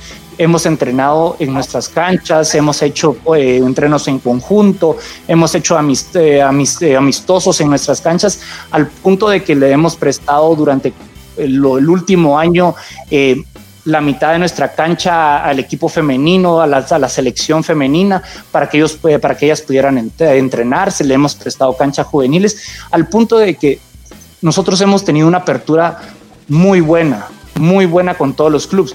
Que hemos tenido series complicadas en las cuales se perdieron finales, y hemos tenido, pues, como en cualquier eh, eh, partido de rugby, pues, pues altercados, momentos calientes pero que no han pasado a más. Pero siento que no, nunca pasó a más para San José María, pero creo que fuimos como cultivando como un, una semillita negra en los otros clubes que, que, realmente como que se tomaron muy personal el tema deportivo. Entonces fue muy triste ver que todos los clubes, lejos de decir hey chicos, posiblemente esto no, no está bien, porque una cosa es lo que los jugadores puedan hacer en su tiempo, en su vida, en sus redes, y otra cosa es lo que hace el club. Realmente no veo cómo puedes desaforar un club por las acciones aisladas de jugadores que ni siquiera se están pronunciando en nombre del club. En un momento que el rugby está parado y que, o sea, y que estamos perdiendo cada vez más eh, jugadores, venir a, quitarle, el eh, quitarle la oportunidad de voto a un club, quitarle, o sea, eh, quitarle la oportunidad de ser parte de junta directiva a un club, eso es de lo, de lo más realmente bajo que puedes hacer en un momento donde el rugby, lejos de tener números positivos, va teniendo números negativos. Y entonces el desaforo para los que tal vez no estén como muy familiarizados con el término es básicamente podemos seguir jugando, pero ya seríamos un club invitado, ya no seríamos un club que sea parte de la asociación de rugby. Entonces eso a nosotros, o sea, no nos parece... Eh, pues para nada, porque no solo el hecho de federarte y lograr estar adentro de la asociación nos costó un montón de trabajo, tuvimos que desarrollar, porque los requisitos para ser un, un equipo federado son bastantes para lo que la realidad del rugby guatemalteco es. Tuvimos que buscar un femenino, tuvimos que, durante cuatro años tuvimos un equipo femenino, tuvimos juveniles, tuvimos, o sea, hicimos todo el proceso para que de repente un día, por, unas, por unos eh, comentarios ajenos al club, nosotros fuéramos desaforados. Entonces, a raíz de la notificación, pues nosotros dijimos, pues no, esto no, no, no es así. Metimos un recurso de revisión de la sanción, la cual fue, fue denegada porque básicamente lo que se nos dijo era que eh, no existía el recurso de revisión en este caso y que como se había hecho una votación unánime, pues entonces eh, que no iba a haber una, un recurso de, de revisión con el comité de disciplina ni con la junta directiva actual, ¿verdad? A los pocos días de ser desaforados nosotros, pues los cinco jugadores que hicieron, los comentarios en, en, Facebook, pues los cinco fueron sancionados por el comité de disciplina eh, en un promedio de ocho semanas y al que más lo suspendieron fue 24 eh, semanas, que son lo equivalente a seis meses. Entonces vemos que el, que el, que el tema sí ya va pasando más por lo personal que por el tema realmente deportivo, porque volvemos a caer en esa contradicción de que estás desarrollando un deporte, pero estás eh, suspendiendo a jugadores que son eh, de los jugadores que ganaron medalla de oro en centroamericanos, de los jugadores que te han mantenido pues eh, a cierto nivel el, el, rugby guatemalteco. Entonces empezamos con ese como pleito con la, con la asociación de rugby porque tampoco podemos, o sea, tampoco podemos no criticar a nuestras autoridades. ¿En qué mundo vivimos en el cual, o sea, una crítica lejos de abrir un canal de comunicación, suspendes a todo el mundo y, y echas al club de la, de la asociación, o sea, lo, no vemos que, la, que una cosa vaya con la otra, ¿verdad? Y que claramente, pues ya en un tema, pues eh, netamente ya en lo, en lo civil, va en contra de todas las leyes, o sea, no puedes, o sea, no puedes suspender a, un, a, una persona por, lo que piensa, y menos a un club que ni siquiera se pronunció por estar asociado a estos jugadores. O sea, lo vemos como un flagante, o sea, eh, limitar tus derechos de expresión y asociación, ¿verdad? O sea, no, no vemos que los comentarios eh, vayan de la mano con las sanciones como que si no sé qué hubiéramos hecho, ¿me, ¿me? Entonces, ese es el tema hoy. Entonces, el tema pasa que suspenden a los chicos que hacen los comentarios, desaforan al club y nos rechazan cualquier eh, revisión de sanción. Eh, mm, ya la federación no se pronunció, eh, pues todo esto se, o sea, se, se, le envió la carta a Sudamerican Rugby, que es pues quien nos, pues, nos rige a nosotros, ¿verdad? pero realmente hemos tenido pues no sé si desde el desinterés o el desconocimiento de lo que realmente está pasando en, el rugby guatemalteco de parte de las autoridades. Eh, nosotros hemos tratado de tocar puertas en el Comité Olímpico, eh, pero solo como que, creo que la técnica fue como dejarla pasar y que se olvidara con el tiempo. Entonces, eh, nosotros sacamos una carta pues desconociendo a la, a la Asociación de Rugby porque no estamos de acuerdo con esto, no estamos de acuerdo con, tomar acciones netamente fundadas en nada y que sean más de un tinte personal y de un enojo o de una molestia a, la, a tu administración que por crímenes o por faltas a la ética reales. No vemos que hayamos roto ninguna regla ética al criticar a la asociación que al final de cuentas se debe a nosotros y no nosotros a ellos. Entonces, por ahí es lo que, lo que está pasando hoy por hoy en, en, el rugby guatemalteco.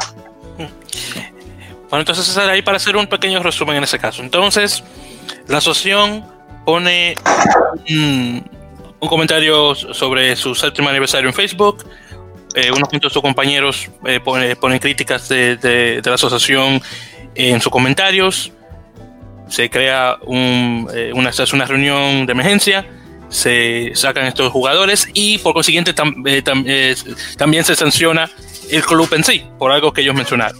Entonces eso más o menos es el resumen. Eso es, básicamente eso es. Solo que fue primero sancionado el club y después fueron sancionados los jugadores. Ah, bueno, entonces gracias por la corrección en ese caso. Sí, pero de ahí el resumen está bueno. ok, perfecto, pues gracias en ese caso.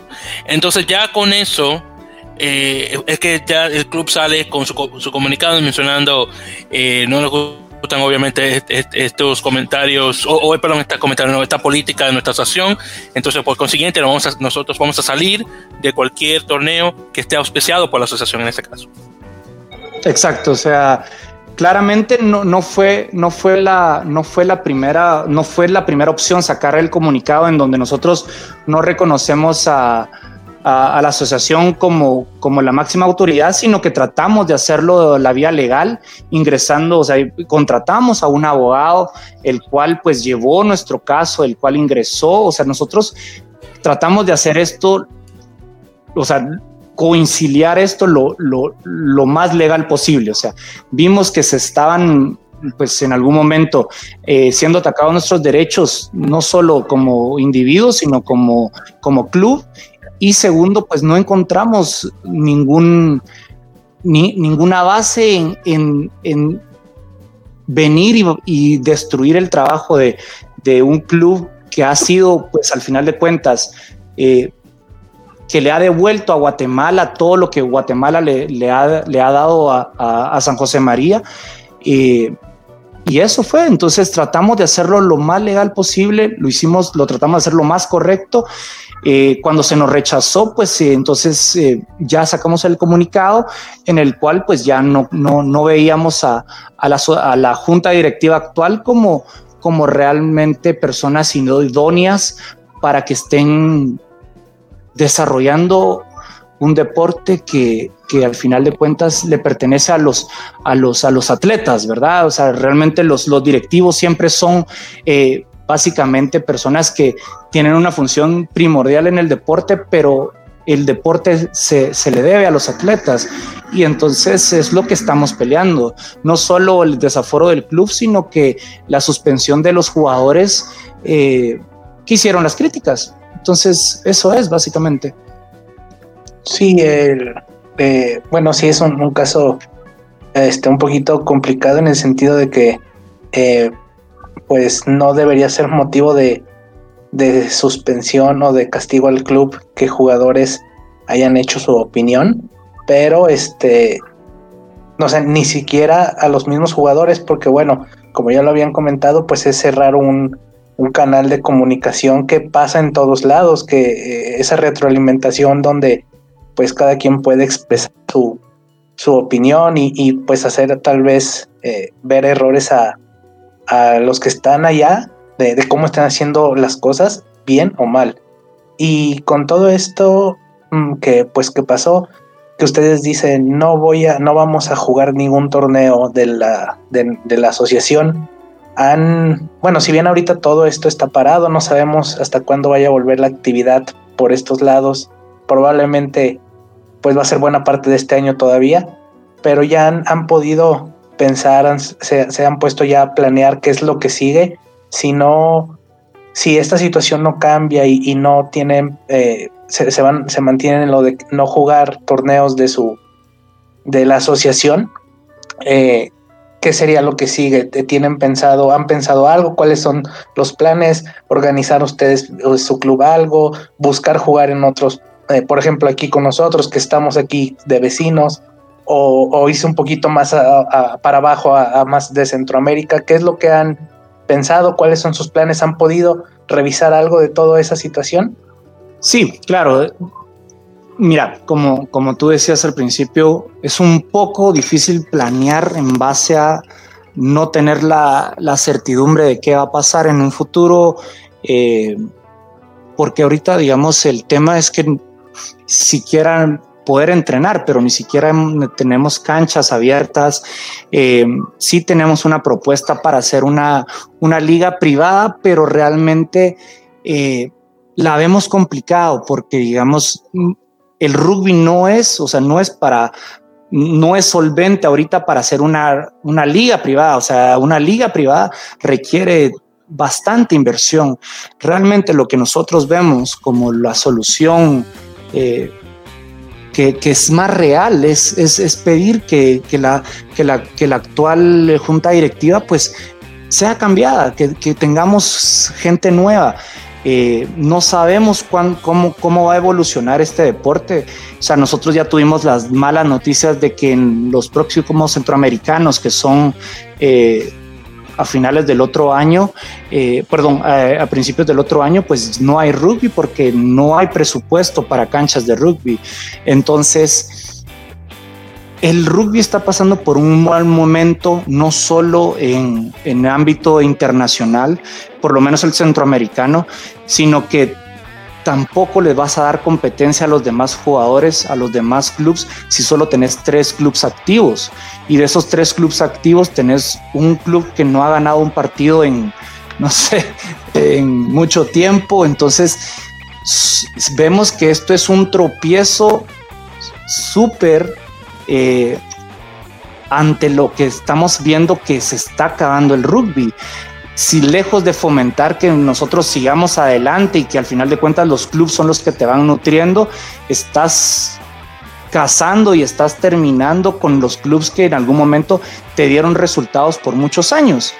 Eh, estamos pensando pues ver si en algún momento eh, vamos a jugar al Salvador, pero serían más amistosos, ¿verdad? Porque no solo El Salvador también ha tenido una baja en su, en su rugby, entonces no sé qué tanto nos pueda ofrecer El Salvador en rugby. Eh, no solo en Guatemala, pues ya el, ya el nivel ya estaba bastante bajo, ya que con esto pues creo que bajaría hasta aún más, pues entonces no es de, nosotros vemos como como un, como un desacierto enorme el, dejar al margen a San José María o no hacer un pronunciamiento o no buscar la forma de, ver cómo poder solucionar esto, lo vemos como un error tan grande de parte de la asociación porque no somos, no, no somos un club que estamos recién formados y que, y que no sabes qué, qué, qué te podemos ofrecer.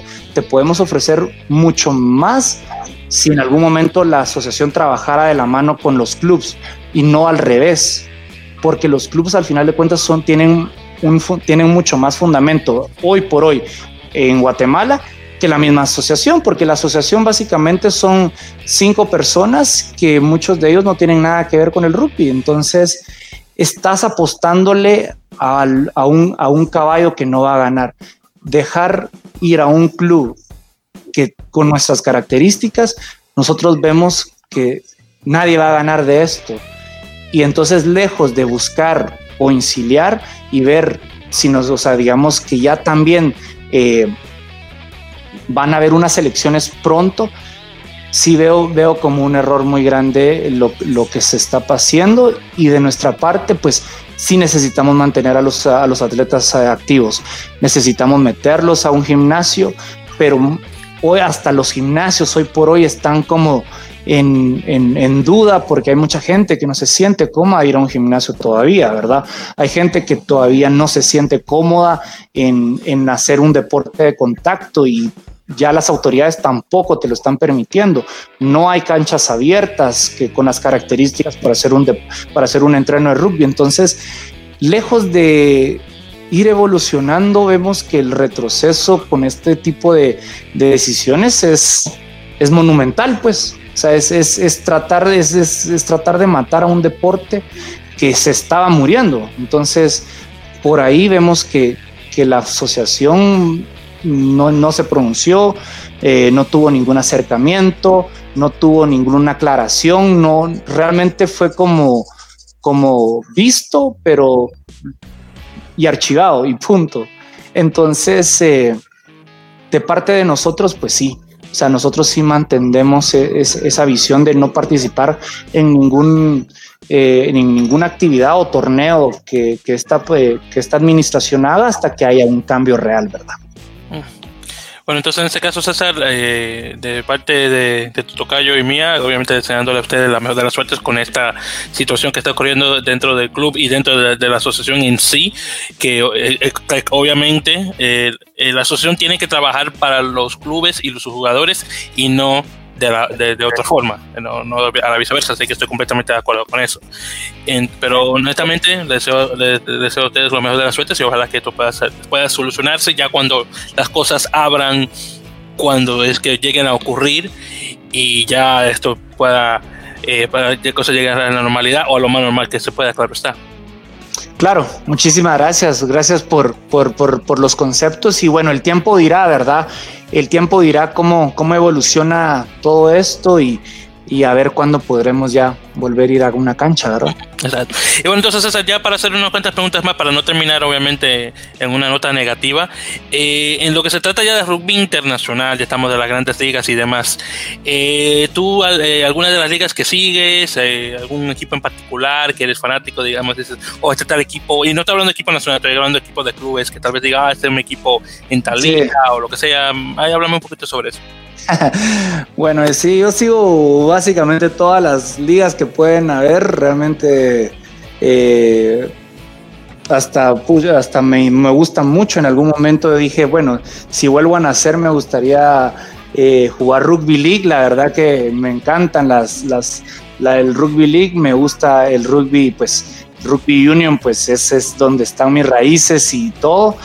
Eh, pues aquí somos muy fanáticos, creo que por, por ser el equipo latino eh, de los jaguares, ¿verdad? O sea, siempre que se puede vemos a los jaguares, eh, el rugby internacional, pues, pero la liga francesa nos gusta mucho, con, con Racing, con Imov, haciendo cosas que no se habían visto antes, eh, pues la liga inglesa siempre es interesante, pero si yo, si yo te digo, mira, ¿dónde, te, dónde me, gustaría jugar en Jaguares? La verdad me, gustaría jugar una, una, temporada en Jaguares. Es, es, uno de esos sueños anecdóticos que se tienen, porque fue, porque al final de cuentas, yo creo que Jaguares es, por lo menos aquí en Guatemala, es tan popular porque te demuestra que no, no por no ser australiano, neozelandés o sudafricano, no puedes pues competirle a esas, a esas realidades, ¿verdad? Eh, nunca está de más decir pues que me gustan mucho pues eh, los Waratahs de, de Australia eh, y que pues en el Super Rugby pues sí somos, somos jaguares, ¿verdad? O sea, en el club, los franceses pues me gusta mucho el Racing y pues así, así le, al final de cuentas con que jueguen rugby yo creo que ya, ya nos gusta, entonces eh, pero sí, o sea, los colores, mis colores son amarillo y negro de, de, San José María y después, si me ofrece un contrato Jaguares, pues los voy a reforzar para la próxima temporada si quieren. ah, no, pues está bien, pues entonces en este caso ya me imagino que cuando comienza la Superliga Americana de Rugby, ya que eh, no sé si estás al tanto de las noticias de que parece que Seibos va a ser reemplazado por Jaguares por sí, de la pandemia, bueno, ya, ya, sé cuál, ya yo sé que cuál es tu caballo en esa carrera. Sí, sí, pues mira, la verdad, ahorita el rugby va a ser, o sea, hay que, hay que ver qué pasa, ¿verdad? O sea, digamos, Jaguares, o sea, exportó a tanto jugador que, que, ya era insostenible mantener Jaguares con lo que tenías, pues, porque tenés, o sea, en cuestión de tres meses exportaste casi a 10 jugadores, pues, y que eran jugadores fundamentales eh, de primera línea de, de, de Jaguares, pues, y que al final de cuentas es lo que hizo los Pumas ahí contra la corriente, ganarle a, pues empatarle a, Nueva Zelanda y todo, o sea, es, interesante, o sea, el rugby hoy por hoy está, está bastante bueno, la verdad me, me gusta lo que se está haciendo en Inglaterra, eh, Sudáfrica sigue parado, entonces nadie sabe qué va a pasar, pero, pero sí, o sea, la verdad que el fútbol, el, rugby internacional está, está, está muy bueno hoy por hoy, ¿verdad? Estoy muy de acuerdo. Y, bueno, te digo, como yo como residente y ciudadano de Estados Unidos de América, ¿estás al tanto de lo que está ocurriendo acá en el norte en Major League Rugby? Sí, sí, estuvimos viendo que, bueno, no, no exactamente a un equipo gringo, pero estuvo eh, Sonny B. Williams, se fue al Wolfpack en, en Canadá, tenían a Manonu, lo tenían jugando en, un equipo de Texas, creo yo. En San Diego. como que en, en, San Diego, perdón. Entonces, sí, o sea, claramente el, deporte gringo siempre ha tenido esa cualidad de que le invierten, o sea, le invierten, o sea, y yo estoy seguro que las águilas en un par de mundiales ya van a empezar a ser tomados en cuenta porque tienen muy buenas bases y, el sistema de, de, deporte estadounidense pues es de los mejores del mundo, o sea, eso no es ningún misterio, entonces mientras hayan más clubes en, en Estados Unidos, creo que eso también nos va a beneficiar a toda la región, porque de repente ya no tenés que aspirar a ir a jugar a Inglaterra, sino que de repente puedes empezar por Estados Unidos y que te catapulte, porque hay un montón de franquicias eh, de clubes eh, ingleses que están en Estados Unidos y que posiblemente ya empiezan a exportar un semillero para clubes eh, en, en, Europa, ¿verdad? Que ese es como un sueño para, para cualquier jugador, ¿verdad? Estoy de acuerdo, estoy completamente de acuerdo con, eso. Por cierto, el, comentario ese que existe de, de Sonny Bill Williams, claro, en Toronto, estaba en Canadá, no realmente gringo, en ese, digo, en, ese contexto, porque sabe que gringo es la persona de Estados Unidos, pero, en pero en todo caso. Pero sí, estoy completamente de acuerdo. Una cosa que sí que te puedo decir, que al menos ha ayudado nuevamente hablando específicamente de rugby dominicano, una cosa que ha ayudado mucho a la, a la, selección de mi país, a los taínos, es el hecho de que muchos de nuestros jugadores nacionales, algunos se han venido a Estados Unidos a jugar a, clubes amateur y han tomado un poquito más de, preparación. Otra cosa también que se no ha, que no ha dado muy fácil de igual manera es de buscar de eh, jugadores estadounidenses de descendencia dominicana, ya sea de padres o, uno de los padres que, o que tengan descendencia específicamente de República Dominicana para enforzar a nuestra selección.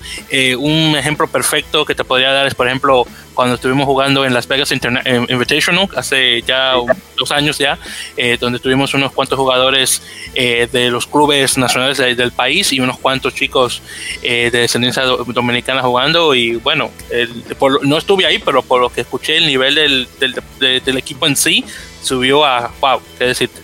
Así que honestamente eso también le caería bien a los equipos de Centroamérica. Ya pasando el tiempo de que vayan al norte, comenzar a jugar en los clubes amateurs y ya visualmente eso sea como un trampolín directamente a caer a un equipo de Major League Rugby, eh, que honestamente necesitamos todos los jugadores posibles. Claro, yo creo que, y eso sería, digamos, un, un, escaño cercano y real al cual un jugador promedio que tenga cierta habilidad pueda apuntarle, porque eh, no, se ve, no, no, se ve tan difícil hacer un salto, eh, digamos, en Centroamérica y que vayas al college en Estados Unidos y que te aproveches de, de esa eh, base muy buena que tiene el deporte estadounidense o sea, y volverte un jugador y levantar tu nivel y en algún momento regresar a jugar y seguir nutriendo a la selección. Pero al final de cuentas, eso es excauteo. Y, eso, para eso tenemos una federación, ¿no? O sea, eh, tenemos una federación que debería también invertir o, o, poner un foco en reconocer chicos que están en sacando un título, una universidad, o que como mis amigos se fueron por una o por otra razón, o, descendientes guatemaltecos que posiblemente ya estén jugando rugby, que no tenés ni idea y que en algún momento pues pueden, pueden reforzarte, pues, pero si no empiezas por adentro de la casa, pues va a ser muy complicado que busques afuera. Entonces, o sea, Guatemala podrá ser un, un, país chiquito, pero tenemos casi 17 millones de personas. O sea, tenemos, o sea, tenemos un número interesante para tener, o sea, digamos, 5 mil jugadores. Pero hoy por hoy, yo, o sea, yo te puedo decir que no habrán unos 300 eh, jugadores. O sea, entre cuatro clubs y otros clubs chiquitos que por ahí se, se, encienden y se apagan, o sea, no tendremos más de unos 300 jugadores. Entonces, por ahí es donde tenés que apostarle, o sea, primero desarrollarnos a nosotros y después te vas a buscar afuera, porque si vas a depender siempre de jugadores, digamos, de descendencia guatemalteca, que, o sea, no, no es el punto. O sea, que, claramente yo te entiendo y que yo, siento que esa es ya la idea de un rugby más, más evolucionado, de una, de una asociación más evolucionada. Pero nosotros por lo menos garanticemos que tengas por lo menos cinco o seis clubs, primero que nada. Y después de eso, pues ya, ya, ya te puedes entrar en buscar afuera, ¿no? Estoy de acuerdo. Y ya, por cierto, para terminar, y ahí, ahora que hiciste ese, ese comentario de que te gusta Rugby League, que una cosa que honestamente no escucho mucho en este lado del mundo de gente, de, gente diciendo, oh, me gusta Rugby a 13. No sé si tú estás muy tan enterado lo que es el Rugby League en relación a Latinoamérica, pero en Australia hay un pequeño equipo, por decirlo así, que se llama Latin Heat, que es de jugadores de descendencia latinoamericana que van a Australia. No sé si has escuchado ese equipo anteriormente. No, te soy sincero, nunca había escuchado. Y sí, o sea, y la, y la, y la liga que yo sigo de Rugby League es exactamente la australiana, porque es, o sea, el Rugby, rugby League es más grande que la Rugby Union en Australia, o sea, vos ves, un partido, vos ves un partido de Rugby League y está llenísimo, el estadio está, o sea, que ya no cabe un alma, ves un, ves un juego de Waratahs Broncos y, o sea, Waratahs, eh, sí, o sea, Blood Brumbies, o sea, y habrán unos 500 personas. Entonces, o sea, es, es, increíble, es increíble, pero realmente En, forma, en, estilo de juego, me parece, o sea, me parecen unos criminales. O sea, me dices, porque es jugar con, con 13 terceras que solo te van a ir para adelante, solo para adelante. O sea, es, es, es otro. Yo siempre le digo, eh, eh, rugby league es para valientes. Eso sí, o sea, eh, puede ser. Puede ser muy bonito jugando Rugby Union y tu Rugby 15, y qué bonito, pero, pero Rugby League es para valientes. Ahí sí, mis respetos. Este, mira, sabes, que estoy completamente de acuerdo. Pero eh, eh, ahí, pues, eh, sobre lo de Australia en particular, es bueno, la, historia es larga, pero ahí para acortártela, es que como hablamos anteriormente sobre que el, el, rugby a 15 es de la élite, obviamente Australia realmente no fue un, lugar de la élite y las personas que fueron, que trajeron el rugby fueron las personas del norte donde el rugby league realmente comenzó. Entonces fue que comenzó a darse y encima de eso el rugby a 15 solamente existía en las escuelas privadas, que no todo el mundo podía ir a una escuela privada en Australia. Entonces es de ahí donde uno sube por encima del otro, que es muy interesante, pero bueno. Sí, súper, súper interesante. Que eso es lo que pasa. Pero sí, pero te mencionaba lo de Latin, lo de Latin específicamente, porque hay, eh, claro, no, no, no, no vemos mucho, pero tenemos una población latinoamericana ahí constante en, en el área de Sydney, digamos de, de, Melbourne, en el, estado de Victoria, a Sydney, en Nueva Gales del Sur, hasta el área de, de Brisbane, en, Queensland. Y ahí para ver muchas personas, por ejemplo, mucha gente de El Salvador, algunos, algunos guatemaltecos también, eh, mayoritariamente también mucha gente de Chile y Uruguay que viven por esos lados. Y bueno, eh, de lo que sé, hay unos cuantos guatemaltecos que juegan rugby league en Australia, específicamente en ese equipo de, de Latin, de Latin Heat. Eh, hay un chico que se llama Pablo, Pablo García Crome, que es, que es de descendencia guatemalteca, que juega rugby league, no a ningún nivel que te podría decir, pero al menos juega. Y hay unos cuantos muchachos más. Entonces, eh, de que hay rugby league en, dentro de Guatemala existe, pero no en el país en sí, solamente por personas descendientes del país que juegan afuera. Increíble, no, me parece buenísimo. Ese es un dato súper importante para Guatemala. O sea, la verdad que ese dato sí no, no, no lo teníamos, no, teníamos, no, teníamos ninguna idea de esa. Eh, y bueno, o sea, al final de cuentas, eh, Rugby League, o sea, han habido jugadores que, o sea, que han jugado de Rugby League y se pasan a jugar Rugby Union y sin ningún problema. Eh, pero sí, qué buenísimo ese dato de, los latinos en jugando rugby league. Mis respetos a esos chicos. Espero en algún momento ver algún. Ah, los voy a buscar y tendrán redes o algo por el estilo. Es, posible. Yo sé que, por ejemplo, hay un, cosa de, en Facebook, un grupo se llama Guatemala Rugby League. No sé qué tan. No, sé qué tanto habrá en términos de, de. Bueno, de hecho, lo estoy viendo ahora mismo y veo que justamente ayer pusieron eh, pusieron una cosa acá sobre eso. Bueno, esta es España Rugby League, pero veo que ponen unas cuantas cosas ahí de vez en cuando directamente. Eh, donde está Rugby League fuerte en lo que se trata de, Centroamérica es El Salvador, porque hay una gran población salvadoreña que vive en Australia, creo que es la más grande de, Centroamérica en el país.